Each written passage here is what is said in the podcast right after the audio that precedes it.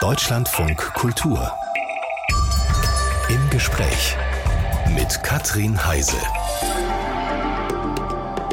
Einen schönen guten Morgen. In dieser Woche ja mit Gesprächen von der Berlinale am Potsdamer Platz. Heute ist der Schauspieler Michel Maticevic zu Gast. Viele werden ihn als den Unterweltboss der Armenier in Babylon Berlin gesehen haben. Auf der Berlinale kommt er auch wieder aus der Unterwelt. Er ist der berufskriminelle Trojan im Film Verbrannte Erde. Herzlich willkommen, Michel Maticevic, hier im Deutschlandfunk Kultur. Guten Morgen, hallo. Sie sind ja nicht zum ersten Mal auf der Berlinale. Die Premiere im Rahmen von so einem Festival. Ist das eigentlich was Besonderes? Ja, vor allen Dingen jetzt äh, in der Stadt, in der ich groß geworden bin, Premiere zu haben, ist dann noch mal noch also sehr besonders sogar. Generell sind Festivals schon eine tolle Auszeichnung, aber Berlinale noch schöner. Noch schöner, aber ja. bedeutet natürlich auch eine ganze Menge Termine, oder? Was bedeutet so eine Berlinale für Sie? Oder haben Sie auch Zeit, in andere Filme zu gehen, andere Kollegen zu treffen, Kolleginnen? Ja, es gibt ja so verschiedene Veranstaltungen, wo wir uns über den Weg laufen. Ähm, aber so viel ist das gar nicht. Man kann sich ja, wenn man will, also ich tue das zumindest, auch ein bisschen rausziehen. Also ich muss nicht alles mitnehmen. Ist mir mittlerweile zu anstrengend geworden. Ja ganz große Trubel. Ja, früher schon? Früher, früher war es mehr, natürlich, ja, klar. Aber nee, ich habe auch gerne meine Ruhe dieser Tage allerdings nicht, weil ja Berlinale ist. Wer ist Trojan? Wer ist Michel Maticevic? Michel Maticevic ist auf der Berlinale und ab Juli auch im Kino als Berufsverbrecher Trojan zu sehen im Film Verbrannte Erde. Sie Herr Maticevic, Sie kennen den Trojan schon. Das ist nämlich der zweite Teil einer Trilogie, die Regisseur Thomas Aslan um diese Figur herum angelegt hat. Was ist denn der Trojan für ein Typ? Ja, sehr, sehr professionell, sehr präzise, sehr ruhig in seiner Art, sehr stoisch. Der macht äh, alles sehr ökonomisch ist ein sehr sachlicher Mensch, wenig Emotionen. Ich glaube, das sind so die ersten Adjektive, die mir einfallen. Was bedeutet denn so ein Leben als Berufskrimineller? Das ist eine gute Frage. Da müssen wir mal jemanden fragen. Oder für den Trojan, weil das ist ja nun, Sie haben ja gesagt, also sehr reduziert. Ein totaler Einzelgänger in so einem Dialog in dem Film kommt raus, ähm, dass der neben seinen Coups, die er immer mal wieder landet, eigentlich überhaupt kein richtiges Leben hat. Ich habe mich da gefragt, warum, warum dann das Ganze eigentlich? Können Sie das nachvollziehen? In dieser strikten Form eher nicht, das stimmt tatsächlich. Also weil ich brauche auch so eine Base für mich und das wäre zum Beispiel meine Wohnung und auch die Stadt, wo ich lebe. Der hat keine Wohnung. Trojan ist mehr wirklich wie so ein, der, der zieht umher, immer wieder in anderen Städten, anderen Hotels, je nachdem, wo die, wo die Aufträge sind. Kann ich so nicht nachvollziehen. Sich zurückzuziehen, verstehe ich total. Ich glaube, das ist so ziemlich das Einzige, was wir gemeinsam haben. Aber das ist schon sehr extrem, was er macht. Mhm. Äh, die Filmfigur, die ist ja circa, also in dem Film, ich würde es gesagt, circa zwölf Jahre oder sowas abgetaucht. Und das entspricht ja ungefähr auch den Abständen zwischen den Teilen der Trilogie. Teil 1 im Schatten ähm, ist, glaube ich, 2010 erschienen. Hat sich Trojan entwickelt, die Figur? Ich könnte mir vorstellen, dass er vielleicht etwas resignativer geworden ist in all der Zeit, weil einfach möglicherweise, nur möglicherweise das Geschäft des Berufsverbrechers einfach wesentlich härter geworden ist, mehr Technik entstanden ist, möglicherweise noch mehr Leute einen umgeben, die einen über den Tisch ziehen wollen. Das könnte ich mir vorstellen. Ansonsten habe ich wirklich mich damit, inwiefern hat er sich weiterentwickelt oder wo steht er jetzt, nicht so beschäftigt tatsächlich. Mhm. Es gibt ja wirklich, wirklich viele Kriminalfälle, Krimis. Womit hat Regisseur Thomas Aslan Sie denn für diese Trilogie begeistern können? Für diese Figur Trojan? Ja, das fing ja damals schon im Schatten an. Das hat er, ähm, das hat er mir geschickt und da war ich schon hin und weg, weil das einfach wirklich so auf den Punkt geschrieben war, das Drehbuch. Da musste einfach nicht viel geändert werden. Als er mich dann anrief vor ein paar Jahren und hey, wollen wir einen zweiten Teil drehen? Ich gesagt, natürlich. Und ich finde halt verbrannte Erde, ich weiß nicht, ob er es gerne hört, aber ich finde es noch besser als im Schatten, muss ich einfach sagen. Und ich bin schon gespannt auf den dritten Teil, hoffentlich. Sie entwickeln aber nicht mit offenbar, höre ich jetzt daraus. Ja, Aslan ist sehr, sehr äh, in seiner Welt, sage ich mal. Das ist sehr autark. Und wenn es dann da ist, lese ich es und bringe dann natürlich sofort meine Ideen, Fantasien, Einwände, was auch immer an. Und dann reden wir darüber, ändern noch, was nicht oft der Fall ist. So ist der Prozess. Weil er Filme macht, so wie Sie sie ja, sehen oder eben auch spielen wollen. Unter anderem, das ist eine Form, wie man Filme drehen kann und gerade so eine Heist-Movies, Thriller, also sowas wie Heat. Heat wäre, ist so der, finde ich, klassische Heist-Movie der Neuzeit. Ist die Art und Weise, wie Aslan dreht, ist das schon sehr meins. Aber wie gesagt, es gibt auch, man kann es auch anders drehen und natürlich gibt es viele andere verschiedene interessante Wege. Aber Thomas und ich sind da, glaube ich, uns sehr einig immer. Ich hätte so gedacht, dass es die Figur sein muss, die, die sie irgendwie total entzündet. Das ist Voraussetzung. Natürlich muss in erster Linie die Figur mich so reizen, dass ich auch sage, okay, zu 101 Prozent verteidige ich diese Person, egal mhm. was es ist. Thomas Aslan hat irgendwann mal gesagt, dass äh, er sich vor allem für diese akribische Vorbereitungsphase des Verbrechens interessiert. Und die steht ja auch im Mittelpunkt des Films. Das klingt aber fast so ein bisschen wie so eine Anerkennung. Anerkennung ähm, des Verbrecherhandwerks. Können Sie das nachvollziehen? Ich glaube, das ist egal, was für einen Beruf man hat. Es ist immer nicht so verkehrt, akribisch und perfekt sein zu wollen. Und äh, dass wir da jetzt in einem kriminellen Milieu sind, ja, ist halt passiert. Nein, aber so wie er, weiß ich nicht. Da muss man ihn selber fragen. Ich kann das nachvollziehen, nicht nachvollziehen. Ich kann Akribie nachvollziehen und Perfektionismus, weil ich das auch versuche in meiner Arbeit immer äh, zu erreichen. Ich sage gerne zu Regisseuren und Regisseurinnen, ich will das perfekte Take hinlegen sodass du nicht schneiden müsstest, wenn du nicht wolltest. Ist mir bis heute nicht gelungen. Mhm. Wahrscheinlich wird es mir nie gelingen, aber ich finde, das ist einfach dieser Anspruch. Und das finde ich schon gut. Dieser Gangster, dieser, dieser harte oder verhärtete oder vielleicht auch in sich zurückgezogene Charakter? Also dieser misstrauische Einzelgänger, das ist ja eine Figur, die diese durchaus schon öfter gespielt haben, oder? Ist das, ist das ein, so ein besonderer Reiz? Also mich hat er so ein bisschen schon an den Armenier aus Babylon Berlin erinnert, ein bisschen. Also so von dieser das wäre jetzt eine Figur, sagen Sie mhm. mir, weil Sie sagten ja. schon öfters. Also das wäre jetzt nur eine einzige Figur, die ich vielleicht schon. Ich finde nicht, also ich finde, die haben überhaupt nichts miteinander zu tun. Ich finde, mhm. kein einziger Krimineller hat was mit dem anderen zu tun. Also absolut nicht. Ich finde, der Armenier ist viel mondäner, absolut nicht so zurückgezogen und stoisch wie, wie Trojan, wesentlich emotionaler. Und auch zum Misha in, im Angesicht des Verbrechens, was ich mit Dominik Graf mal gedreht habe, auch nochmal total anders, weil ich durchaus versuche, neue Wege zu beschreiten, egal welchen oder was für einen Kriminellen ich darstellen soll, wenn ich dann was angeboten bekomme in diese Richtung. Also das würde mich auch langweilen, immer das Ähnliche zu machen oder Gleiche. Und da sind wir auch bei einem Thema, was wir genauer besprechen wollen. Wer nämlich ich glaube, dass Michel Maticevic ähm, so in der Rollenschublade Verbrecher stecken geblieben ist. Nein, man kann ihn auch als Computernerd oder als Dichter der Romantik erleben. Wir haben ja über die akribische Vorbereitung äh, eines Verbrechers geredet. Jetzt die akribische Vorbereitung des Schauspielers, bevor so ein Dreh beginnt, haben Sie ja auch schon angedeutet, Herr Matitschewitsch. Sie lesen ein Drehbuch, die Figur gefällt Ihnen. Also Sie haben ja gesagt, äh, die Figur muss Ihnen gefallen. Das ist schon mal Voraussetzung. Absolut. Muss die Ihnen sympathisch sein? Nein. Was ist so ich muss sie nur verteidigen können. Also ich muss einfach mich hinstellen und sagen, verteidige ich total. Kann ich nachvollziehen. Das beste Beispiel für mich zumindest, wenn ich es versuche zu erklären, ist Jago in Othello. Jago ist kein böser Mensch. Die Umstände haben ihn einfach dazu gebracht, dass er so kriminell wird und so bösartig, weil er ähm, ja, weil er ignoriert wird und jemand mhm. anderer wird ihm vorgezogen. Und deswegen finde ich, er ist nicht per se böse. Deswegen finde ich Jago eine unfassbar interessante Figur. Also Sie, Sie müssen die Beweggründe der Figur nachvollziehen können, genau. dass Sie sagen können, okay, das kann ich verstehen. Wenn Sie sich dann für eine Rolle entschieden haben, womit beginnt die Arbeit vor so einem Dreh bei Ihnen? Ja, ich nenne das immer eine äußere und innere Vorbereitung. Also äußerlich, wie sieht er aus? Muss ich zunehmen? Muss ich abnehmen? Muss ich trainiert sein? Muss ich untrainiert sein? Habe ich lange Haare? kurze Bart, Brille, alles das, was mich zu einer Wandlung hinführen kann, äußerlich und dann muss ich halt das innere Wesen finden. Darf ich nochmal zur äußerlichen Wandlung was fragen? Weil das dauert ja Monate. Ich meine, bevor man erstmal so zu oder abgenommen hat oder die Haare lang sind. Also das heißt, da wird auch nichts äh, bei Sie möchten das selber am Körper erleben. Sagen wir so, der und die aufmerksamen Zuschauer, die werden es schon erlebt haben, dass es durchaus immer wieder anders aussieht bei mir. Und mhm. das kostet Zeit. Und das ist halt, sage ich mal, das Gute, was die Amerikaner haben. Sie haben wirklich viel Zeit, sich vorzubereiten. Und das ist schön, wenn man dann mit Leuten wie Aslan oder Graf arbeitet. Da ist wirklich auch eine Vorbereitungszeit von Monaten meistens. Mhm.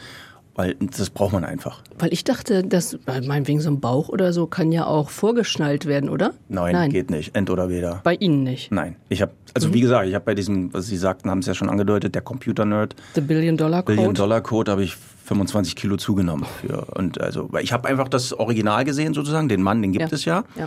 Und ja, der ist nun mal etwas schwerer Beleibter. gewesen. Und Ja. dann äh, dieses Umschnallen, ich halte nichts davon. Das kann man machen, natürlich. Jeder muss sehen, wie er oder sie das macht. Jeder hat seine Vorstellung davon. Ich äh, entweder oder. Ist blöd, weil das. Äh, Geht doch auch auf die Substanz, oder? Ja, Jetzt mein- die rein physische, ja, körperliche. ja, ich mache das ja nun auch schon seit zwei Jahrzehnten. Und der Arzt sagte auch, langsam aufhören damit. Weil, also plus minus 10 vom Normalgewicht ist okay, aber dann wird es langsam, dass man das mit äh, Supervision wirklich, also mit Beobachtung machen sollte, weil ist auch ungesund, absolut. Wenn wir jetzt mehr Zeit hätten, könnten Sie ja mal verraten, wie Sie innerhalb von einigen Monaten 10, 20 Kilo abnehmen. Ich glaube, das würde Das ist schwer, glauben Sie mir. Ich bin auch mittlerweile ja auch äh, nicht mehr 27. Da ging es einfacher als jetzt. Das ist wirklich, wirklich harte Arbeit und das kotzt mich eigentlich auch an, aber es gehört halt dazu. Sie haben die Amerikaner erwähnt. Amerikanische Schauspieler bekommen das auch bezahlt, oder? Das ist noch das Geile, dass wenn Christian Bell zum Beispiel 30 Kilo abnimmt, kriegt er halt 5 Millionen. Ich nicht. Das wird hier einfach vorausgesetzt, dass Sie das, Nee, das, nee gar nicht. Also ich habe einfach meine Idee, wenn ich es lese.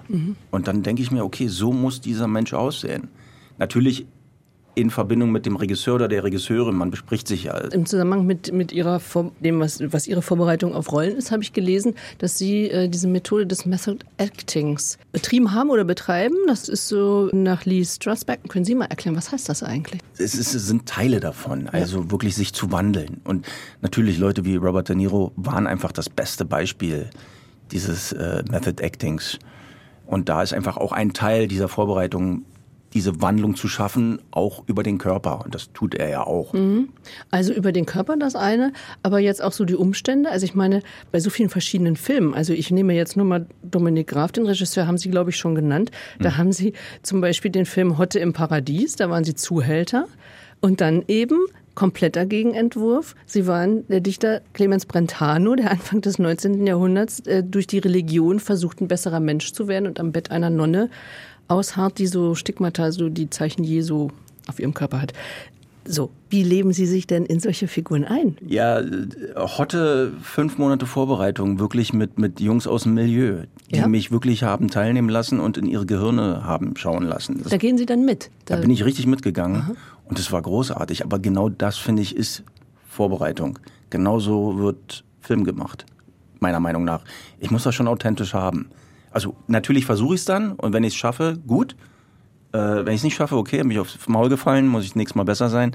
Und bei Brentano zum Beispiel, wir sehen uns ja überhaupt nicht ähnlich. Brentano war auch ein sehr kleingewachsener Mann. Aber da zum Beispiel habe ich, glaube ich, um die knappe 20 Kilo abgenommen, weil ich keine Körperlichkeit mehr haben wollte. Ich wollte wirklich total vergeistigt sein. Also diese Monate waren auch Wahnsinn für mich. Das ist also wirklich, ich bin auch sehr asketisch. Ich bin morgens aufgestanden vorm Drehen um, keine Ahnung, 5 Uhr, bin noch eine Stunde joggen gegangen, auch um diese Körperlichkeit zu halten, nichts zu essen und wirklich da so hinzukommen, einfach auch diese, diese Phase von Brentano nachvollziehen zu können und wirklich komplett vergeistigt zu sein. Also das haben Dominik und ich damals auch besprochen in der Vorbereitung.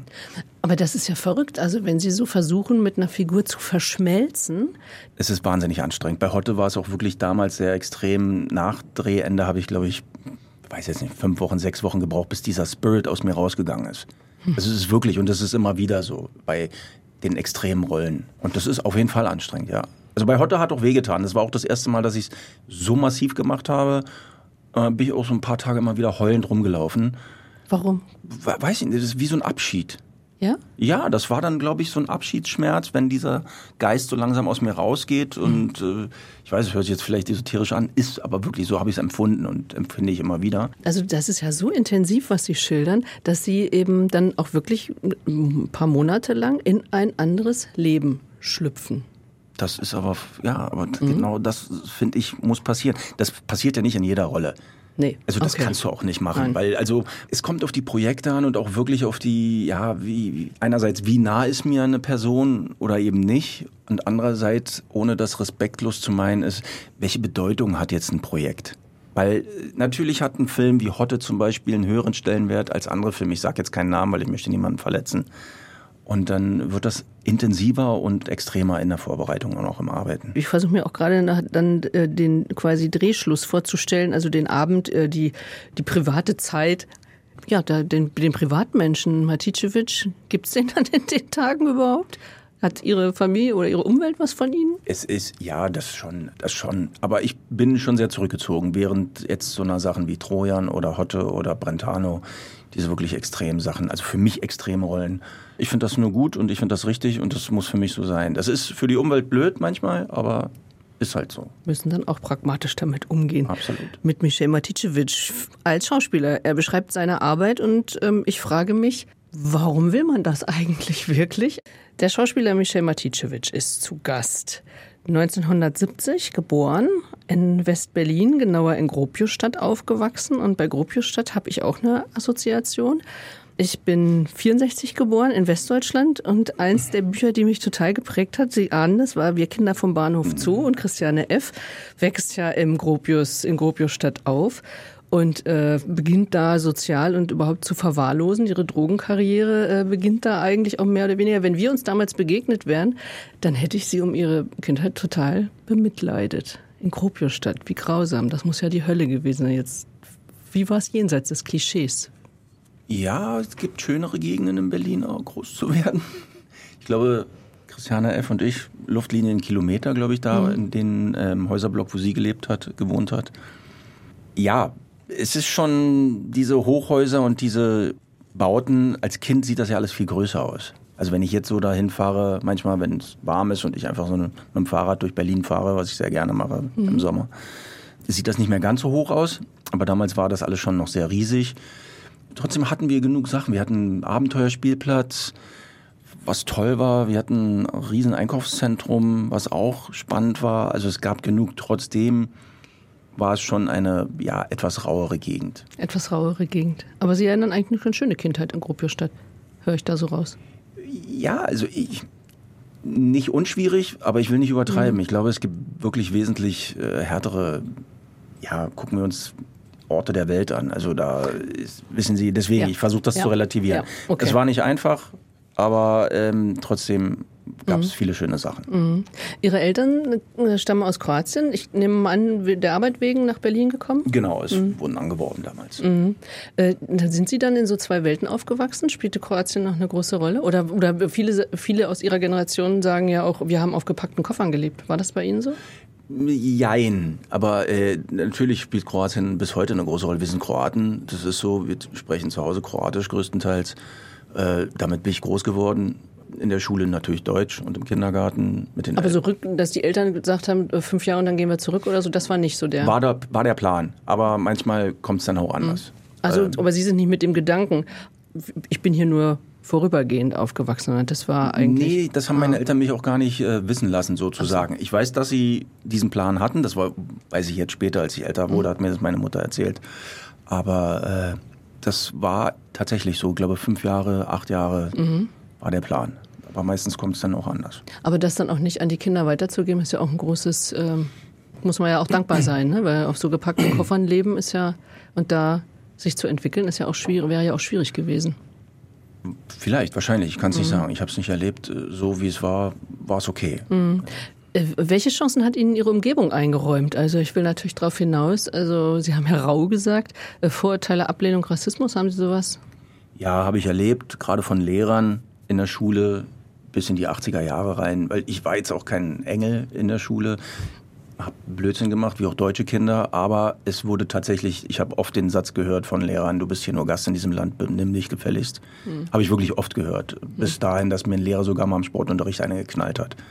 Weil ich halt auch mit den anderen Jungs ein bisschen, wir waren halt rau miteinander, ich habe es abbekommen. Mhm. Ist okay, was soll's? Ist, ist okay? Ja, ist passiert. Was, was hat denn das damals mit Ihnen gemacht? Also ja, ich war, ich bin extrem trotzig geworden. Also durch also, das Ganze. Also nicht ich, Rückzug, nicht Scheu, nee, ich bin ein trotziges Kind und auch das, bis heute wirkt das nach. Mhm. Trotzdem finde ich äh, nicht übertreiben. Ich finde also wirklich diese ganze Diskussion auch heute mit Integration, das alles, mir geht's wahnsinnig auf die Nerven. Warum? Gibt, weil es einfach übertrieben wird. Jeder hat auch eine Eigenverantwortung. Ja, egal wo man herstammt.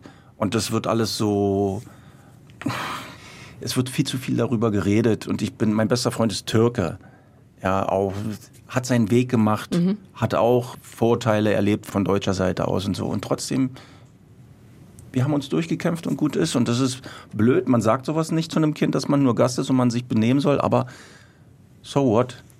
Das finde ich interessant. Ich hatte nämlich, wollte Ihnen noch sagen, und mache ich jetzt eben auch, äh, mein Lieblingsfilm von Ihnen, der lief vor ein paar Jahren hier auf der Berlinale, das war äh, Exil von Fisa Morina. Mhm.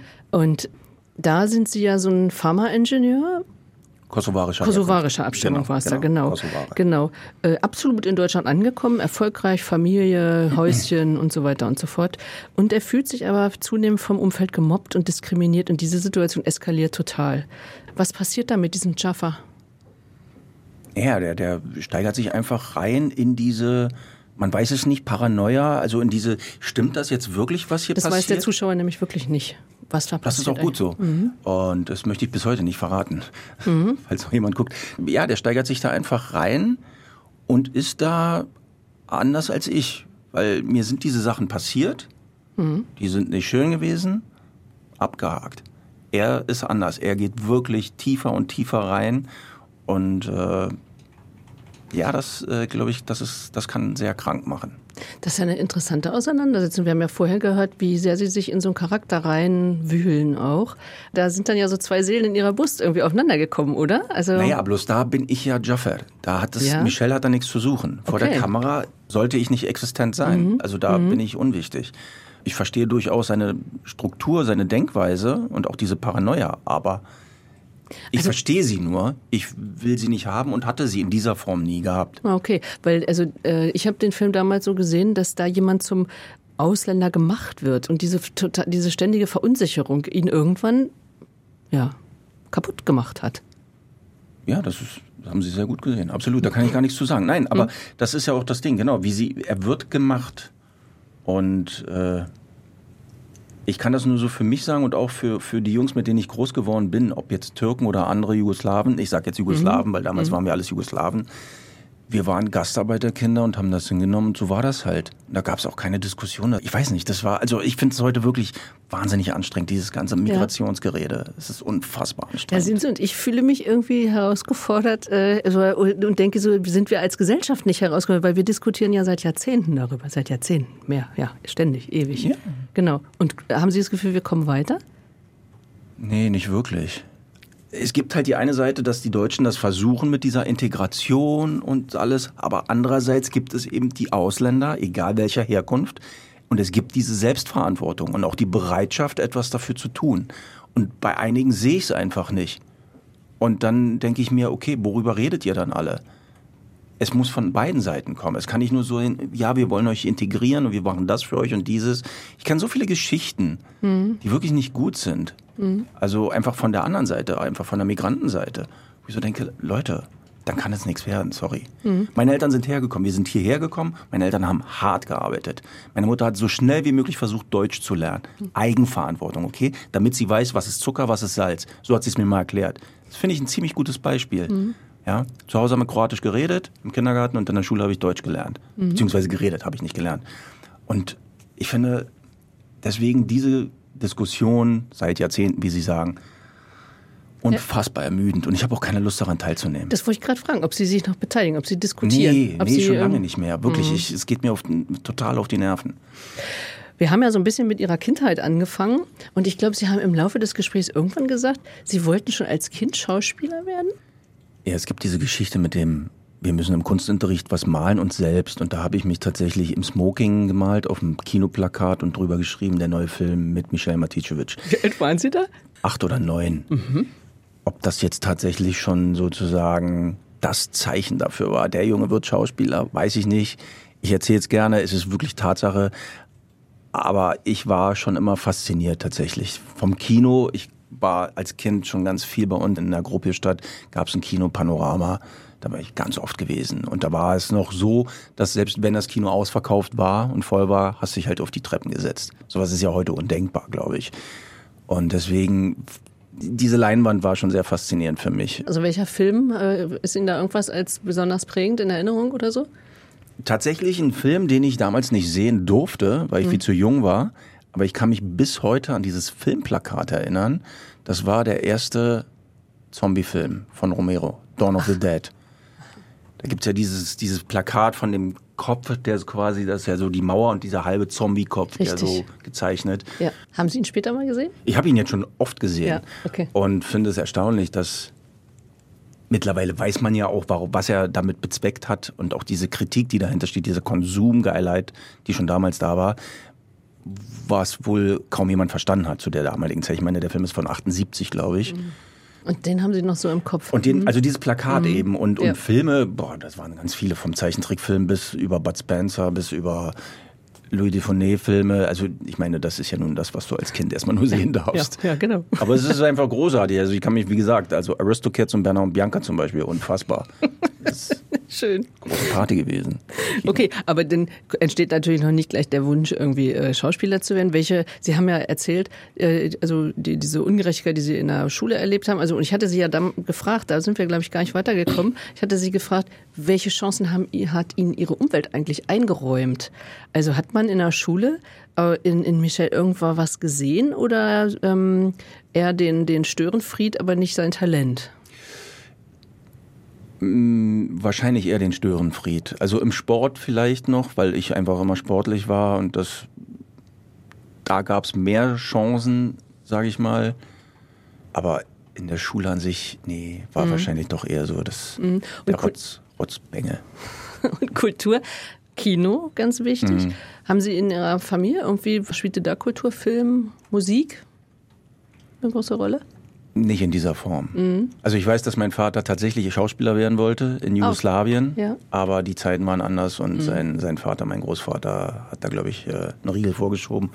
Und es hieß, er muss was Anständiges lernen. Also so mhm. hat es mir meine Mama erzählt. Wie ist es denn dann weitergegangen? Also was wollten Sie denn dann tatsächlich, welchen Weg wollten Sie dann tatsächlich einschlagen? Also irgendwann hat sich Schauspieler ja offenbar dann richtig, denn ich habe nichts gelesen, dass Sie irgendwas anderes angefangen hätten oder so. Nee, das eine war, Lehre oder keine Ahnung? Nee, nee, tatsächlich. Also es war irgendwann, hat sich das wirklich festgesetzt, der Gedanke.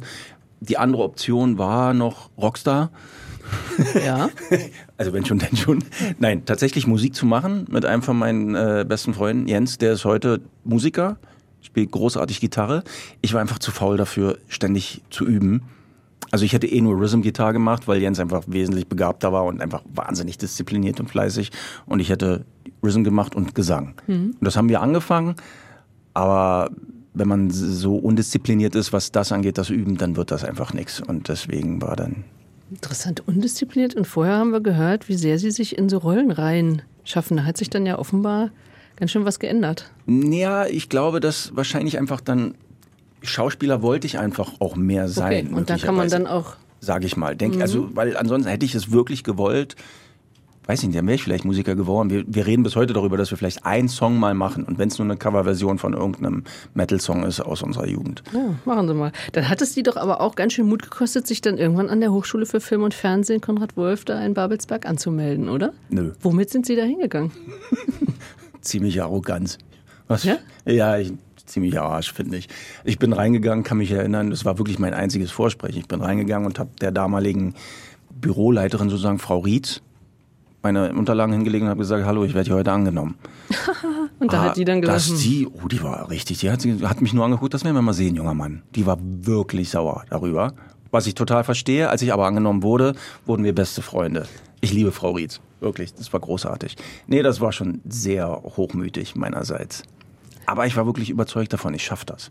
Sie müssen doch sich auch irgendwie vorbereitet haben. Ich hatte aus Platonow habe ich Ossip gemacht, den Bauern aus Dantons Tod, eine Kerkerszene von Danton. Mhm. Und Eugene O'Neill, der haarige Affe, der Endmonolog von diesem Heizer, der wirklich ein Tier ist und der den Gorilla am Ende mhm. freilässt und von ihm dann auch umgebracht wird. Dazu noch Lieder, Gedicht. Ja. Also ähm, da ist dann ja dazwischen, zwischen der Zeit, wo Sie gesagt haben, äh, also Literatur und Schule und überhaupt so Disziplin war nicht so meins. Äh, auf diese Texte zu kommen, da muss ja viel passiert sein. Wie sind Sie letztlich zur Kultur gekommen? Also wirklich, was Theater angeht und was Theatertexte angeht und Theaterstücke, hat mir unser, unser Deutschlehrer während des Abis, ja? Herr Edel, sehr die Augen geöffnet. Also wir hatten dann so draußen vor der Tür von Borchardt gelesen, Dantons Tod auch. Und das, auf einmal hat es Klick gemacht bei mir. Mhm. Und das war eine wirklich, also, wow. Mhm. Und dann hat man ja so in der Schule hat man ja so die Rollen verteilt und auch gelesen. Ja. Ein paar Seiten. Und da war ich ständig dabei. immer. Das war mir dann wirklich, und meine Jungs aber schon, mit denen ich zur Schule so, was ist denn los mit dem jetzt? Macht der jetzt hier auf Künstler oder was? Es war wirklich sehr lustig, aber es ist so entstanden. Hat sie gepackt. Total, total. Und ja, dann ging so seinen Weg. Ja, ging so seinen Weg, aber der, also eine Person habe ich jetzt, der, der Deutschlehrer hat eine gewisse Rolle. Und dann würde ich äh, denken, ich weiß nicht, also, also auf der HFF, auf der ähm, Hochschule, was haben Sie da mitgenommen? Oder gab es da eine besondere Person, die Sie erkannt, gefördert, belehrt hat? Lassen Sie mich kurz nachdenken. Nee, würde jetzt explizit. Was vielleicht wichtig waren schon vielleicht zwei Dozenten, Angelika Heimlich, die mir einfach wahnsinnig viel. Also wir haben mal miteinander gearbeitet, das war gar nicht so lange, aber ich habe dieser kurzen Zeit einfach auch, glaube ich, noch mehr begriffen von Wahrhaftigkeit, die sie einfach wahnsinnig streng eingefordert hat. Und auch was Wahrhaftigkeit angeht, tatsächlich auch Veit Schubert, der äh, am BE spielt immer noch, glaube ich. Und jetzt, glaube ich, aber auch Dozent in, an der Ernst Busches. Der war auch prägend durchaus, was die Wahrhaftigkeit angeht. Also das ist mir so hängen geblieben. Und dann kam ja irgendwann Dominik Graf als Regisseur, oder? Der spielt doch eine durchaus besondere Rolle für Sie, oder? Das dann, genau, nach der Schule, dann habe ich Filme angefangen zu drehen und Theater gespielt. Und dann kam Dominik mit, mit Hotte. Ja, das ist schon auch sehr besonders. Also da kann ich wirklich auch an einer Hand abzählen, wie vielen Leuten ich auch äh, wirklich zu 101 Prozent vertraue in diesem Business hier in Deutschland. Und er ist einer davon. An einer Hand. Und das also ist wirklich, so wirklich, Mhm. wirklich, ja, das ist schon sehr besonders, weil ich meine, wir haben jetzt, weiß ich gar nicht, ich glaube, sieben oder acht Filme zusammen gedreht. Und das ist, ja, das ist schon toll. Äh, Sie haben jetzt gesagt Theater, ne? Also Sie waren am, am BE und am Deutschen Theater? Und Aber nur kurz. Wo- Wollte ich sagen, die Bühne haben Sie dann bald verlassen. Sie vermissen sie auch nicht. Ich würde das oder ich wollte auch immer wieder gerne und äh, ich glaube, es gab dann auch immer wieder Anfragen mal, auch von, von wirklich interessanten Häusern, von tollen Häusern und tollen Leuten. Es ging nur zeitlich nicht. Ich würde es einfach gerne oder ich würde es tatsächlich immer wieder gerne tun, einfach nur, einfach nur diese Premiere, diesen Tag der Premiere wieder zu erleben, wo ich wirklich jedes Mal ein Nervenbündel war. Und wirklich, also diese Aufregung ist unbezahlbar. Wirklich schlimm. Kann man sich so gar nicht vorstellen, weil Sie ja eigentlich, also Sie haben sich ja so als Pragmatiker beschrieben und den nehme ich Ihnen auch ab und eine gewisse Coolness ja auch. Aber wenn dann so Premiere, dann fällt das ab, ja. Mhm, Okay. Nee, ich finde das erst interessant, dass sie Coolness meinen. Ich bin, was auch wenige glauben wollen, also auch das ist ein Teil von mir, dass ich wirklich sehr scheu bin und auch sehr eher mh, mich zurückziehe. Auch so, was roter Teppich oder so zum Beispiel angeht. Nicht so meins. Gehört dazu, weiß ich, muss man auch machen. Aber ich bin schon bei der Berlinale Eröffnung auch schon mal hinten rumgegangen. Vor vielen Jahren. Mit Schauspieler Michel Maticevic haben wir über seine ja, vielen Rollen unter anderem auch gesprochen, als Dichter, als Gangster, als Zuhälter. Bierbrauer waren Sie vor nicht Ja. allzu langer Zeit, ne? Bald wieder. Bald wieder. Ja. Mhm. Gibt es eine Wunschliste? Was wollen Sie unbedingt nochmal spielen? Irgendwie? Haben Sie da was im Kopf? Was Filme angeht, kann ich das nicht sagen, weil das gibt einfach wahnsinnig Wie vielleicht ein Charakter, vielleicht so eine Figur. Würden Auch das kann ich kann, wirklich, das kann ich nicht sagen. Auf dem Theater, was Theaterstücke angeht, könnte ich sagen, aber Film, es muss mir einfach gefallen, was ich da sehe und lese. Dann sagen Sie mal Theater. Vielleicht hört uns Ja, ja, jemand zu, der Sie dann doch überreden kann. Jago finde ich nach wie vor großartig. Ivanov, generell die Tschechow-Stücken sind äh, Mhm. unfassbar, wirklich. Also Sie sind ja mehrfach ausgezeichnet worden, zum Beispiel mit dem Deutschen Fernsehpreis. Sie haben auch einen Grimme-Preis. Wann sind Sie denn zufrieden mit Ihrer Arbeit? schwierig. Ich glaube nie, noch nie so komplett. Also ich glaube, das kann mal sein, dass das auch nie passieren wird, weil es einfach der Drang nach Perfektion wirklich nach wie vor sehr groß ist und ich glaube, das werde ich nicht schaffen. Gucken Sie sich Ihre Filme dann später an und äh, denken, oh, hätte ich aber noch da oder bin ganz zufrieden oder sowas? Selten. Selten? Also ich habe einiges nicht gesehen. Bis heute. Ich finde es schwierig. Ich, ich mache das ja auch nicht für mich, ich mache das für die Leute. Michel Maticevic, Dankeschön für Ihren Besuch. Ich danke. Verbrannte Erde, den werden Sie heute sehen. Heute ist Premiere. Da werden Sie wohl im Publikum sein hier auf der Berlinale. Der läuft auch noch ein paar Mal während der Berlinale und ab Mitte Juli ist er in den deutschen Kinos zu sehen. Deutschlandfunk Kultur. Im Gespräch. Überall, wo es Podcasts gibt. Und in der DLF Audiothek.